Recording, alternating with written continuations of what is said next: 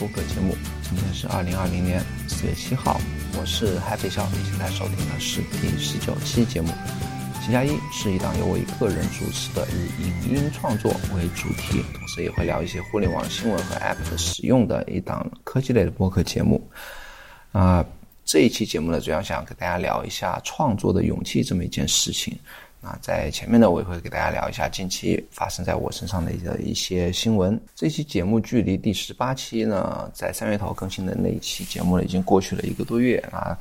啊，挺按道理呢，我这是一档周更的节目，但是过去一个月呢，我还是有些重要的事情发生在我身上吧。比方说，呃，最主要的就是三月二十二号呢，我又当爸爸了，那我的太太给我生下了家里的第二个男孩。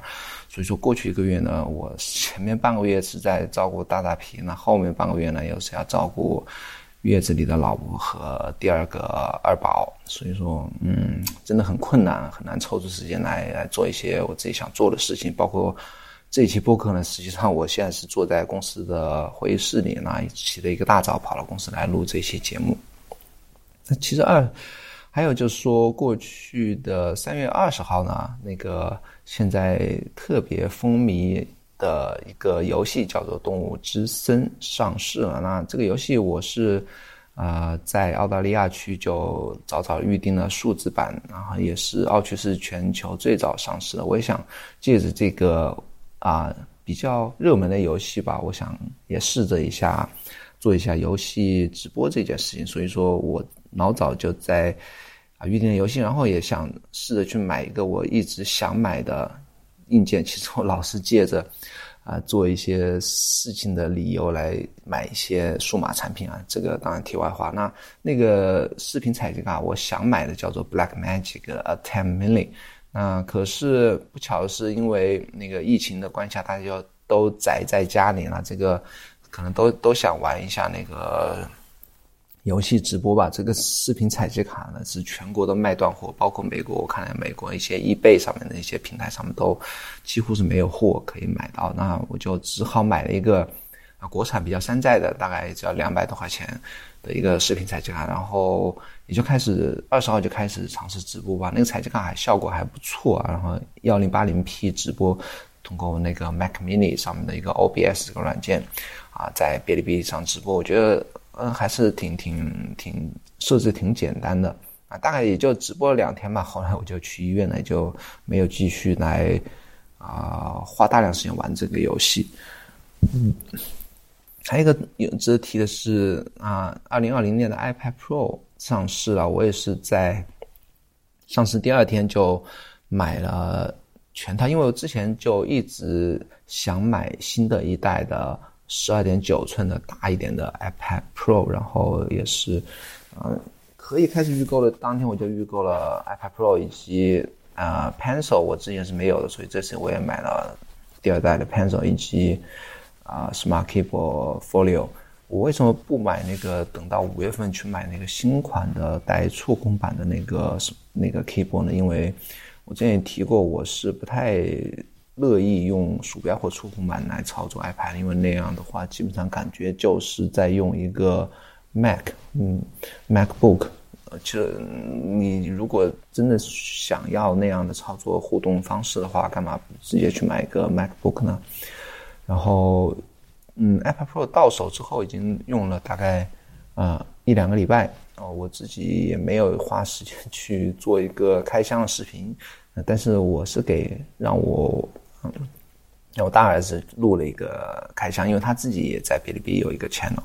我都是我给他做了一些类似 vlog vlog 的一些视频吧，然后给他简单录了一个，还没有来得及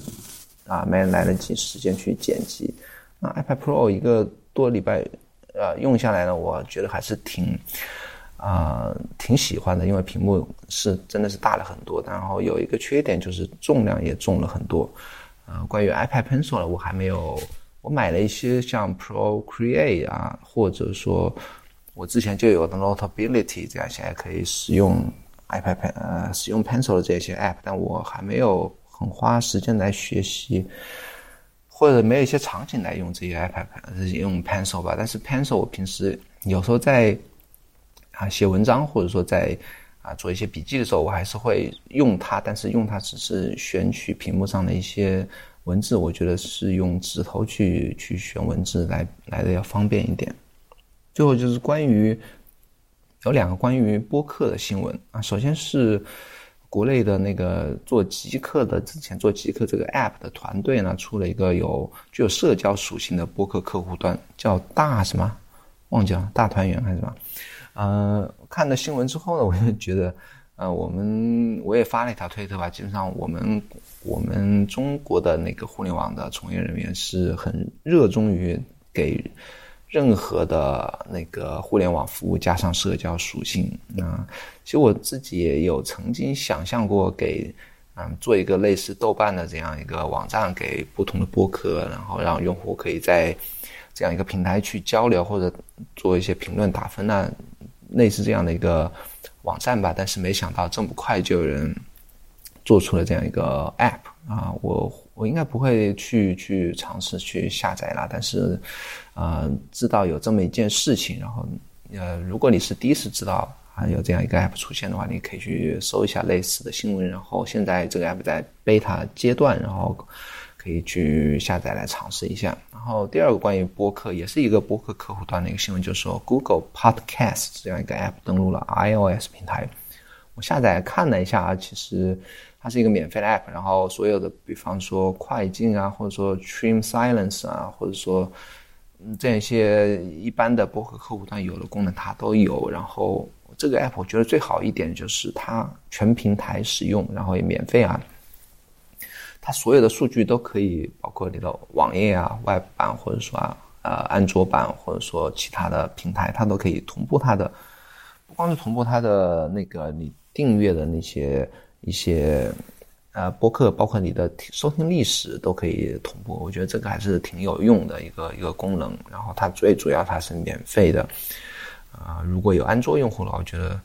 啊也也安卓用户应该不会用 iOS，那基本上可以下载来试一下。如果你对这个全平台同步数据这样一个功能有兴趣的话，可以来试一下。那其实这一期主要想给大家讲的一个主题就是创作的勇气。嗯，给自己起了一个副标题，叫做 “Ship It”，就是不管怎么样就把它弄出来。那首先讲一下那个，其实，呃，创有创作这件有一个创作动力的人呢，但是，啊，大部分人他其实都是在犹豫纠结的，特别是啊，咱们亚洲国家或者说就说中国人吧，其实，嗯，嗯。大部分人，我感觉啊是不太善于表达自己观点的，或者说，啊是怯于表达自己观点的，也或者说，再说严重一点是根本就没有一个表达自己观点的这样一个传统和习惯吧。嗯，那有一部分人是想表达自己，但是啊却是在犹豫不决的，呃这一个状态下呢，也是耗费了大部分的时间，最后也是。啊，不了了之。比方说，嗯，目前虽然做播客的人是越来越多了，但是我相信，啊，很多人是怯于来迈出第一步，有这个想法，但怯于迈出第一步的。比方说，啊，我自己啊，其实我啊，之前节目也啊说过，我买这些播客的装备呢，大概我想一下，要好几年前了。像我现在那个数字音频界面那个啊。啊，Apogee Duet 这样一个数字接口呢，是三四年、四五年前买的吧。包括一些啊静电的一些话筒，也是花 花了很多钱在易贝上买。但是当时是想做一个男装类的一个主题的一个播客节目，因为当时是自己有做男装方面的一些博客和一个。Discuss 那个论坛，那个论坛在前面几年还是比较在男装圈里还是小有名气的，当然这个就就不提啊。然后其实也是犹豫到很久，到最近啊一九年才因为在 B 站做视频，然后积累一点自信心，然后就终于迈出了做播客的第一步。那其实还有一些我身边的一些例子，比方说我在 Telegram Telegram 群里面也是看到有一位。啊，在澳大利亚的医生，然后他自己也说，在在我们在聊播客的时候，他自己也说是自己也是筹划做播客，也是好几年的时间啊，自己也是买了一些那个录音的装备，包括话筒啊什么的。但是也也是做了，曾经做过一两期的那个提纲啊。但是由于医生是比较忙嘛，然后没有录，然后在犹豫，然后等想录的时候呢，发现那些啊自己提纲那些话题已经过了时效性，也是没有去啊，可能会给自己一个比较高的标准啊，或者说啊，嗯。因为你做播客，本来播客的这个受众在呃大陆相比呃相比于西方英语国家来讲的话，它本来听播客人的呃有听播客习惯人的这个比例就不是很高。然后一个独立播客没有任何群众基础、没有观众基础、没有任何名声和影响力的话，其实，在好友或者说一些一些聊天群里去发一下的话，其实很难有你从。后台来看的话，很难有一些比较稳定或者比较高的一个播放数。如果你是刚刚第一期、第二期刚开始做的话，哪怕像我现在做了一二十期的话，说实话，那个数字啊几百也是挺挺惨淡的。那我曾经在那个我自己的 Telegram 那个播客群里有一个叫做硫磺的这样一个播客啊，做了第一期，他当时在我群里发过一个发过一个嗯。算是自己一个自己一个推荐嘛，然后听了这个播客，它制作是，我觉得还是挺挺有品、挺有品质的一个播客。然后它的封面啊、介绍，包括它的录音的水准，包括它的内容和整个播客的那个，虽然时间不长啊，大概好几分，十分钟不到的一个播客嘛，包括他讲的一些内容，我觉得都挺有一自己的特点，然后也挺有品质的，包括那个播客的。啊，主持人，我后来也他第一期节目我听过之后，我自己非常喜欢，然后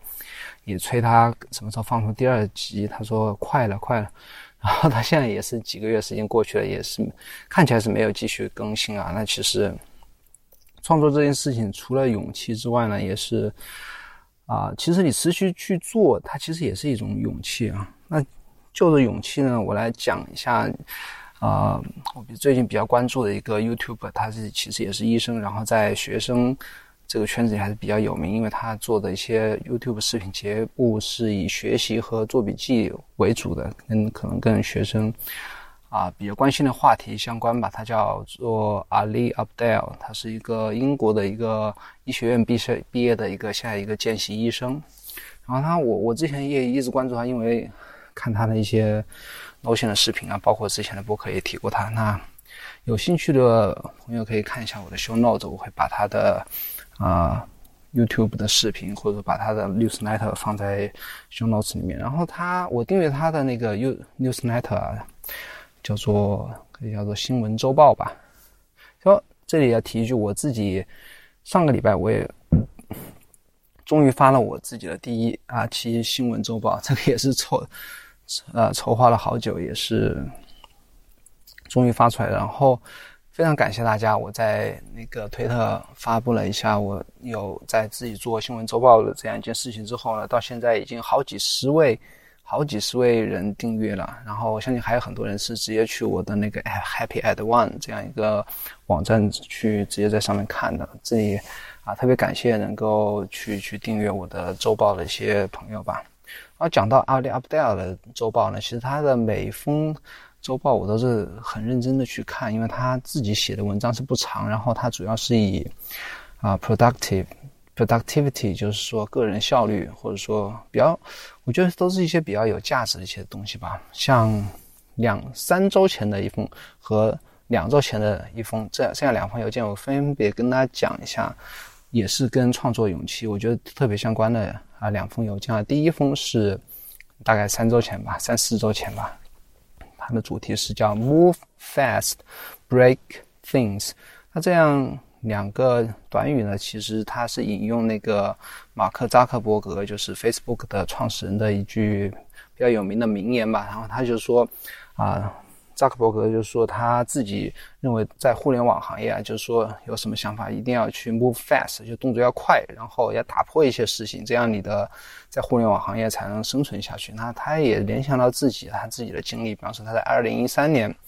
突然有一个 idea，就是说要创建一个公司，教大家来啊申请医学院，因为他自己是成功申请医学院方面，他觉得他自己是有经验值得跟大家分享。然后他其实这件事情他想了之后就马上去做，包括很快就搭建了自己网站，然后嗯招募了一些朋友跟他一起做这件事情。那当然他后来也是录过视频来介绍他的这样一门一个生意啊，应该是达到。达到百万级别的销售额也是特别了不起。然后讲到了他做 YouTube 也是二零一七年的一个一个突然一个 idea，然后他就马上去看一些 YouTube 的一些啊流程、一些介绍，怎么去录视频啊，包括啊他就做了一些十几期的一个介绍他的医学院申请的一些视频，然后后来先陆陆续续的像现在做一些。啊，学习效率相关的一些视频，他他借着这两个例子，就是说呢，结合他这个 move fast break things 这样一个短语，他就说，呃，有什么想法呢，一定要去，一定要去实践，不要不要去那个犹豫不决，然后打破常规，也是其实也是啊，他们西方经常说的就是说跳出自己的舒适的圈这样一个其实一样的一个意思啊。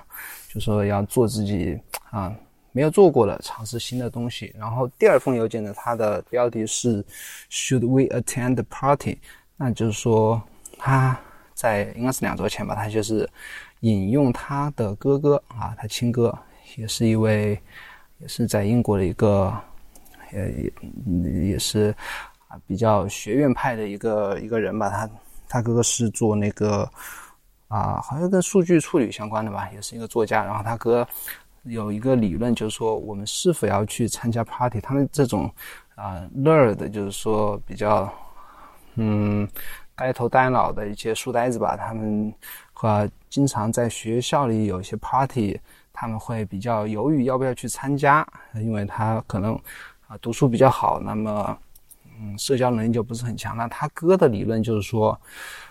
啊。不管你是不是想参加或者善不善于社交，你先去做这件事情，就是先加入这个 party，然后给自己五分钟时间，就是说，哦，这里是不是五分钟？我也忘了，大概是这个意思吧。你先去，然后去投入到这个环境，开始做这件事情，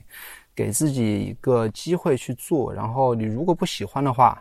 你就从 party 出来，那么你什么都不会失去。你。当然，你如果不喜欢的话，你就大概一段时间之后，可能很快五分钟、十分钟、半个小时，你就离开那个 party，你就也没有损失你周末的时间。然后啊，如果你喜欢这个 party 的话，你在 party 上认识的朋友，或者你很 enjoy 那个氛围，那么你就收获了一个很好的周末，然后收获一些朋友，然后得了很多的快乐。那这样一个啊。你先尝试进入 party 这样一个动作，其实就是也是他这一个 newsletter 的一个思想，就是说你不先不要想你到底能不能做得好，或者喜不喜欢去做，在你犹豫的时候，你就先去做着试试看。那这是他的两封邮件，我把那么邮件地址我到时候放在 show notes 里，然后大家可以自己去看一下。我觉得非常的那个，也是非常的激励人啊，特别是。啊，给那些想做自己，不管你是想创业还是想做任何自己没做过的事情啊，尝试一些自己的事业也好，想 build anything 也好，你就可以来啊看一下别人是怎么建议的啊，别人是怎么做的，希望能够给你一点勇气。然后接下来也要 引用一个我之前在推特也发过的一个一个小故事吧，算是一个电影的片段。它是我在哔哩哔哩上看的一个日本的一个电影，也是我特别喜欢的一个女演员，叫宫崎葵，她主演的一个电影叫做《北斋之女》啊，她讲的是那个日本的那个他们特有那个画叫什么画？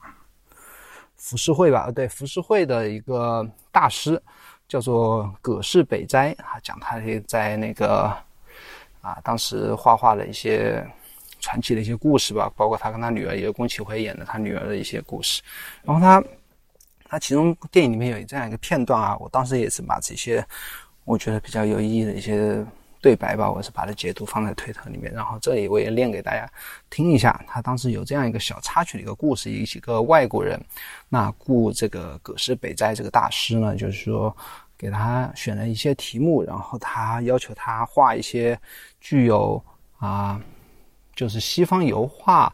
色彩特色的一些画，然后结合着他自己的那些浮世绘的特色，啊，给他也是下定金、下重金吧，是我向他订购一些画，然后他自己其实那个葛饰北斋他自己有一个团队，包括他女儿也在那个团队里面。葛饰北斋他自己只画草图，然后着色呢是由他的团队、他那些弟子和他女儿完成的。那个着着色呢，他这一块由于那个西方的一个那个商人吧，他要求的有西方油画色彩的一些特色吧，那着色方面要求特别高。然后他们最后啊，快到期限了之后呢，他们把那个成品拿出来看，就觉得怎么样也达到不了他们那个自己心目中的那种。比较西方色彩的那油画色彩的一个一个标准吧，然后他们就那些弟子就说啊，我们还要不要再重新画一下？这样交上去可能就损坏了师傅你的名声。然后这个时候呢，葛饰北斋就发飙了，他就说啊，接下来我就练他们的对白啊，他就说呢，嗯，我念一下，就说能让我再啊，他们弟子说能让我再重新画一次吗？这样交上去会有损师傅你的名誉啊！那葛饰北斋就说：“那你们什么时候才能满足？再过三天，还是再过三十天？你们能保证再画三年就能画出来了吗？连自己都不满足的话，咬着牙也要展示给世人看。有时间在这里懊悔的话，不如快点去做下一份工作。”那引用完了，其实它里面画。这一段话里面有有一些我觉得特别有意思啊，比方说啊，比方说，这其实也是可以联想到我自己或者啊听众里面你有可能会有类似的经历啊，比方你做了一件写了一篇作文或画了一幅画，或者说做了任何一个项目，你就觉得啊，在你交付给客人或者交付给啊展示给大家的时候，就可能觉得哎，可能不是想象中那么完美。那在犹豫不决的时候，你可能说啊，我再过几天或者再重新画一下或者怎么样？那可能你在这个犹豫中，或者说这样一个犹豫不决中，你可能你的这个作品或者你想做的这件事情，从此就永远被搁置起来了。那这一段话呢，我给我很大一个启发，就是说，你不管怎么样，你先先。你如果想展示给别人的话，期限到了就直接把东西扔出去，或者给自己定期限好，别人给你定定的期限好，你就先先展示出去，然后咬着牙也展示给世人看。然后你在你懊懊悔的时间呢，你不如去接下来去做下一份，下一份继续的创作。比方说，好比我今天做的这一期播客吧，其实。啊，我上半部分是七号录的，七号录到后来我在公司也是实在静不下心来，然后到现在九号又是在家里，现在抽了一个大概半个小时的时间，赶紧去把第二段录下来，然后也是给自己一个期限吧，可能录的效果不是很好，然后现在也包括现在在的环境也不是特别的好，然后嗯，我不能再拖下去，因为过了一个月，再过的话就这个播客的，我觉得。首先，我写的这个内容就时效性就过了，然后给自己也是也是无法一个很好的一个交代。所以说，不管怎么样，今天一定要录录出来，然后然后 deliver 出去，然后那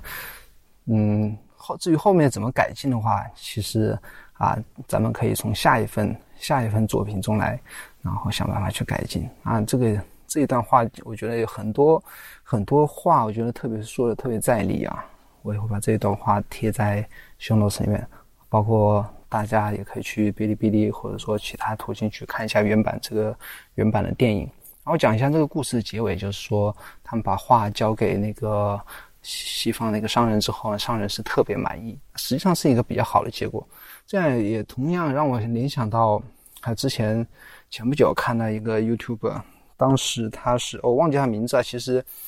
啊也是挺知名的一个。啊，讲摄影技巧和摄像技巧和视频编辑技巧的一个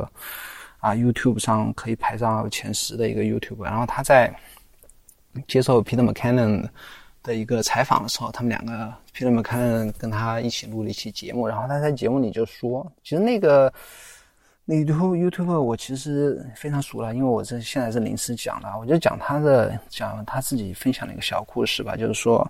啊，他自己。前不久吧，前几个月也是录了一期自己的一个一个视频，讲他一个他买了一个比较奇特的。然后一个鼻子特别长的一个摄影镜头，他就可以把那个摄影镜头做出一些特效的一些镜头的一些拍摄方法，他就录了一下关于这个特效镜头的一些拍摄方法的一个视频，然后他就在他啊在 YouTube 里面发布之前呢，他是给了他一些朋友，包括家人去看，诶说给他们问他们一些意见，那他朋友和家人就觉得。纷纷表示这个这期视频拍的不怎么样，然后有点怪，因为那个镜头是比较有一些特殊的一些视角吧，可能就觉得他们其他人就给他的意见就是反馈就不咋地，然后他犹豫再三，犹豫再三，还是把这一个 这期视频呢就还是放出去了。最后呢，他跟 Peter 们看的讲，就是说这些视频最后在短短的两三个礼拜里面就成为了他所有。这么多年来拍的所有视频里面播放量最高的一个视频，所以说，啊，这这这也是这也这啊这些小事、这些故事也也是有两个道理啊在里面，一个是啊，你周围人的意见其实并不能代表绝大多数的观众和听众，包括你的亲友、你的亲戚朋友，他们的意见可以参考，但是最终不要。不要太介意他们的意见。第二个就是道理，就是说，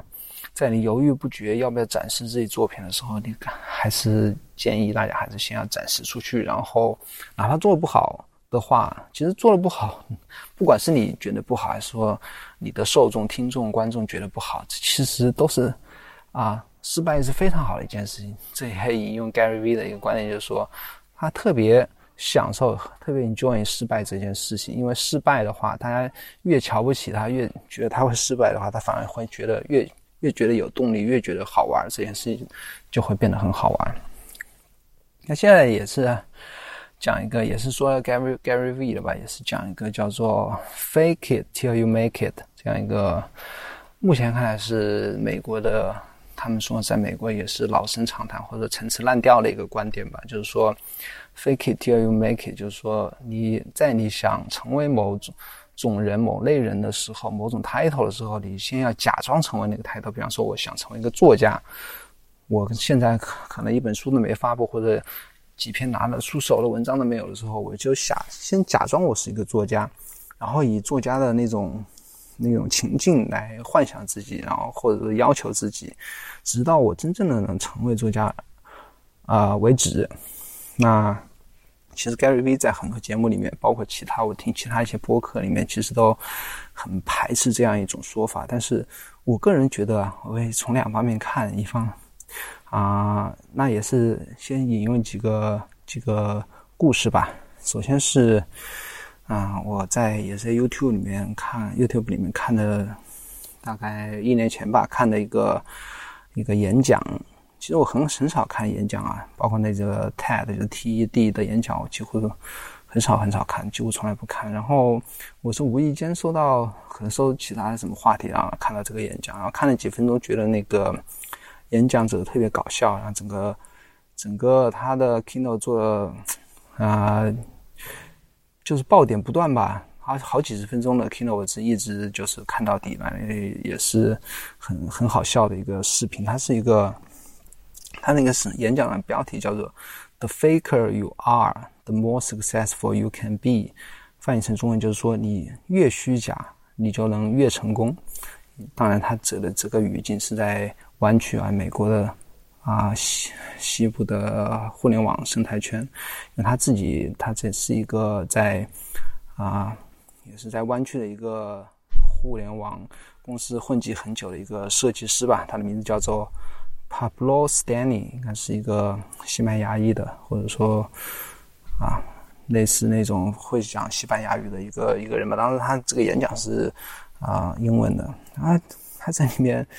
啊讲了很多，就是啊，可能大家可能在互联网呃美国互联网公司工作的设计师或者说程序员都会非常啊感同身受的一些一些段子吧。但是他最后就讲了，就是说。有一种设计师的设计师也好，是创始人或 CEO 也好，就是说，啊，无论就是说他们是不太管这个作品，他们不说作品，就是这个互联网的公司的产品吧，就是说不管好不好，就是功能做到没有，或者说有没有 bug，或者说完不完美，他们到了期限就一定要 ship it。这里讲的 ship it 就是也可以说是 deliver it，就是说把它上线，不管怎么样就要上线，哪怕知道这个船肯定会沉也要上线，嗯，最终可能会沉掉。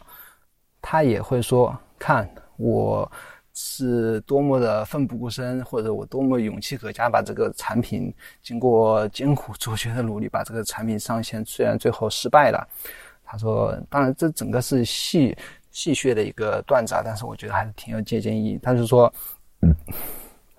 这创始人可能说失败了，他会去 Medium，就是那个也是那个写作平台，会发一些文章，说讲自己我是如何在什么半年、一年之间把一个公司什么失败，然后从中又学到什么道理，我是怎么跌倒又怎么爬起来的，然后啊通过这些文章又得到很多投资人的赏识，然后得到圈内人赏识，看着我这个人是多么有魄力，或者说多么。啊，敢做敢当啊，或者说怎么有韧性啊？然后这样的创始人很可能在短时间内又拿到一个项目，又得到投资人的投资，啊，那底下观啊，底下下面的观众就是也是捧腹大笑。但是，但是我觉得虽然是戏谑，它也说明了的确是在互联网圈是有这样一群人，就是这种特别 bold，就是特别大胆，然后特别有，我认为是一个正面的一个。啊，一个评价特别敢做敢当吧。然后这个其实也是联想到你创作或者说你做任何尝试任何新的事情来讲的话，也是一个非常好的一个品质。那他们这个说的这个 ship it 也是我觉得嗯挺挺好的一件事情，就是说你给自己一个期限或者给自己一个啊推自己一把吧，就说到了什么时候或者说。我做什么一个东西，不管怎么样，我先把它发出来再说。那这个说到底，这个演讲，我觉得也是艺术家他以他自己的观点来批判企业家，但是他其实他不，他们这些做艺术、做设计的人，他可能不太理解创业家们的整个胸襟啊，或者胸怀，或者气魄或者胆量。因为只要有这样的一些特质的人，才能真正的说，可能十十个人里面。有失败一百次，但十个人里面最终可能有九个人或者几个人会最终在一百次、一千次的失败里面成功几次，然后成就做出一番事业，然后成就一些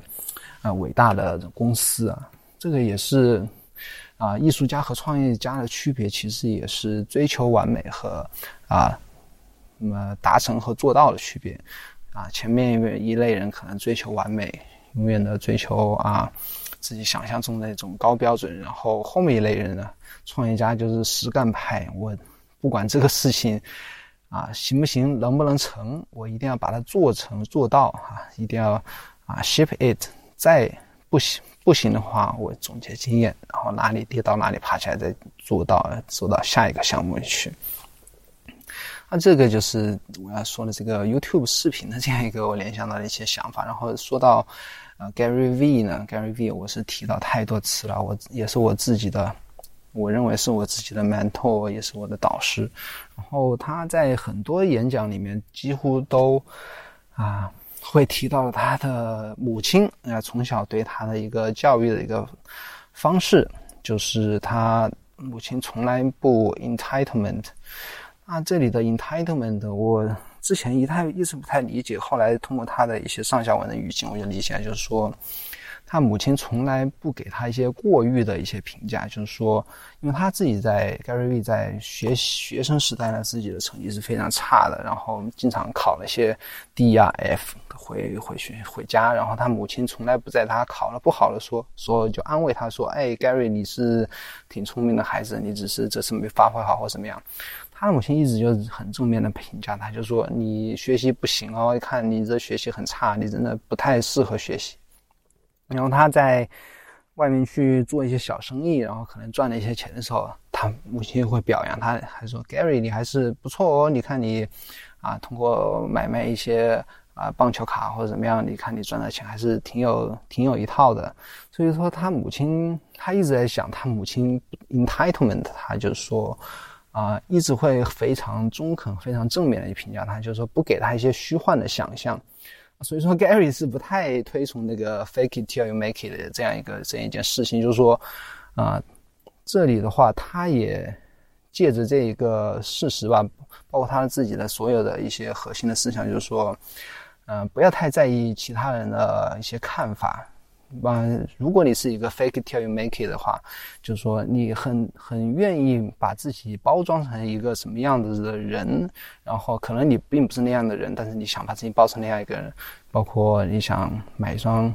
买一些豪车啊，或者买一些名包啊，把自己包装成贵妇或怎么样。那，其实 Gary 一直很反对这样一件事情，他就说你是怎么样就怎么样，不要太介意别人的看法，包括啊不好的评价或好的评价你都不要去看。那有的人喜欢就是说，比方说把自己的一些作品啊抛到网上，就是当然肯定会有很多人出于善意也好，或出于真的喜欢你作品啊，会说一些鼓励你的话或者一些表扬的话。你如果很在意这些看法的话，那么，同样的，你就会在其他的 hater 出现的时候呢，有些负面评价，或者说一些比较中肯的、你不乐意去听的一些评价的时候呢，也会同样的会动摇你的信心，会打击你的积极性。那他的意思就是说，还是就跟他母亲一样的，要充分的认识到自己，行就是行，不行就不行。我只是想做这件事情，我不太，我不关心你别人的评价。你说我好也 OK，你说我不好我也 OK。我就是要享受这个过程，我就要创作，就是要做自己喜欢做的事情啊。所以说，Gary 是不太啊推崇 fake it till make it，也不太推崇太在意其他人的评价。就是说，你要做一件事情，就是要去做，然后一点一滴的从小积累。然后他经常说的是。创作这件事情，或者说啊，创业这件事情呢，是一个长跑，而不是一个冲刺。你需要一点一滴的花长时间，可能十年多少年的时间，去慢慢的去积累，然后持续的去做这件事情。然后我自己呢，其实我 我是有一点 fake 的，因为我在推特只给自己的一个啊描述，包括在一些其他的社交平台上的描述，都是给自己是一直在称自己是 YouTube。那其实我自己 YouTube 的，我觉得很大一个标准的话，就是说你要定期固定的去抛一些视频，然后要视频的品质要有一些保证啊，或不能说是很好吧，但是你一定要去投入心血，然后会固定更新，甚至于你去全职的去做这样一件事情。那不管从哪个标准上来看呢，我自己都。不能算是一个 YouTuber，那 Podcast 的主持人，我觉得这个还算，因为我博客更新的还算是比较勤。那 YouTuber 是肯定算不上了，但是我啊，一看就给自己啊这样一个称号，在展示在公众面前，也是给自己一个压力啊。然后其实也有其他人去说啊，当你啊把自己的一些想法或者一些计划公之于众的话，会跟你的受众公众和你的。对你的认知呢，形成一个很良性的一个循环，一个互动，啊，好比大家会会无形的会觉得有人去监督你这样做这样一件事情或一个事业，这样的话会对你的啊事业或者你的计划会有一个帮助，有一个良性的循环。然后，其实在我就接下来讲回到我推堂，就是说最近也是一直花很多。不是说很多吧，每天大概有个几半个小时，有的当然有时候没有啊，有时候会有几十分钟、半个小时的时间去大量阅读的话，然后挑一些有意思的内容去 PO 到推特上面。然后最近的 follow 增长之后呢，包括自己的一些给自己一些定位呢，啊，已经收到有两份的，那我自己也在用，也是比较喜欢的一些 app 的创始人私信给我，这其实都是国外的 app，其中一个就是。啊，Ando、Ando、Andel 或者 Ando 这样一个啊 AI 智能算法生成环境音的这样一个 App 的一个算一个创始方的，也是在推特里私信我，然后直接称我为 Influencer，我是特别的感动啊！这样有人称为 Influencers，当然啊，也是谈到一些合作啊，或者说一些让我帮忙去推广他们的一些。啊，服务等等一些事情，他后来其实也有一些其他一些 App 的方的要邮件我谈一些合作，其实我现在才啊一千多 f o l 但是可能给人感觉就是说我真的是有一定的，嗯，因为我也提到自己做视频或者做播客，还是有一定的影响力，真的是可能是一个因呃比较小的一个 influencer 吧。但是这是也是我啊聊回到 fake it till you make it 的这样一个事情的话，其实你可能假装假装真的。大家也可能，你虽然你是假装，大家可能也会信以为真的。然后，嗯，当然我后来还做了一个，我在二十八天里怎么把推的粉丝涨到一千 follow 的这样一个视频。我不知道上期播客聊过没有，然后是有做这样一个视频，在 YouTube 和哔哩哔哩都可以看。大家如果有兴趣去啊，想增加自己，不管是在推特还是微博。或者说其他一些平台的这样一个粉丝的话，也可以去参考一下我的视频。然后，嗯，做这样是一个视频呢，也是契合了我在 Gary V 那边听到了一个观点。然后，啊，他就是说，很多人也问他，年轻人就说，啊，我害怕把自己，因为自己的 Facebook、Instagram 或者 Twitter 有很多自己认识的人，同学也好，亲戚也好，都在关注这样一些账号，然后不太想。做自己完全 expose 自己的一些想法，或者说一些观点，或者说一些嗯，完自己完全的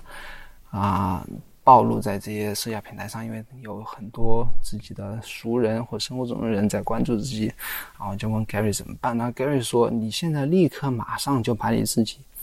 啊自己最不擅长事情，或者自己最大的弱点，或者说自己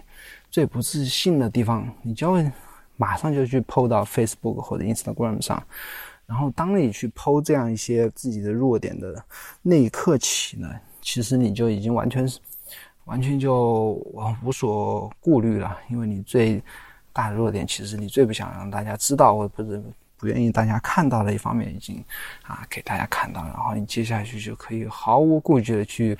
啊做你想自己的，做自己的啊做了一些视频，包括。marketing 也好，是写作、摄影、拍照或者任何事情，任何推广也好，就是会毫无顾忌的。就是，其实也是我啊做这样一些视频的一些一些呃初衷吧。可能我面对镜头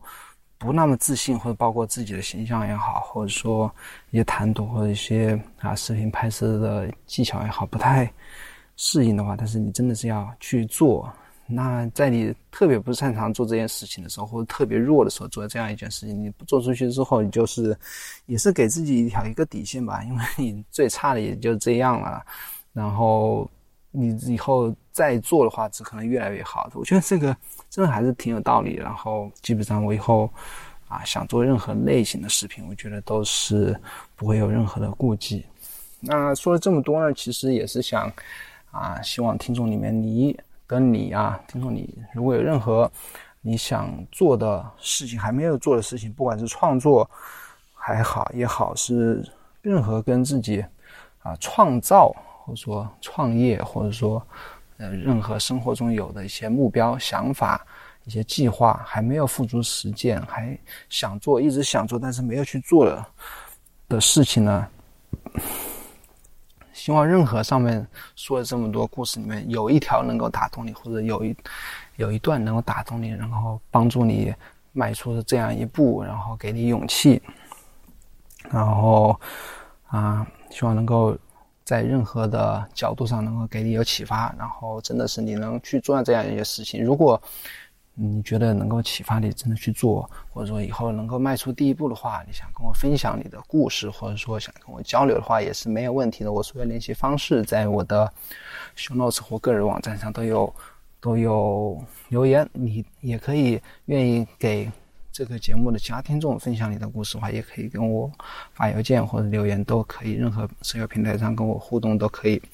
那今天的节目就录到这里。然后，如果你在啊是用苹果客户端来听这样一个节目的话，希望你能够帮我点一个五星好评，然后帮我写一些留言，我会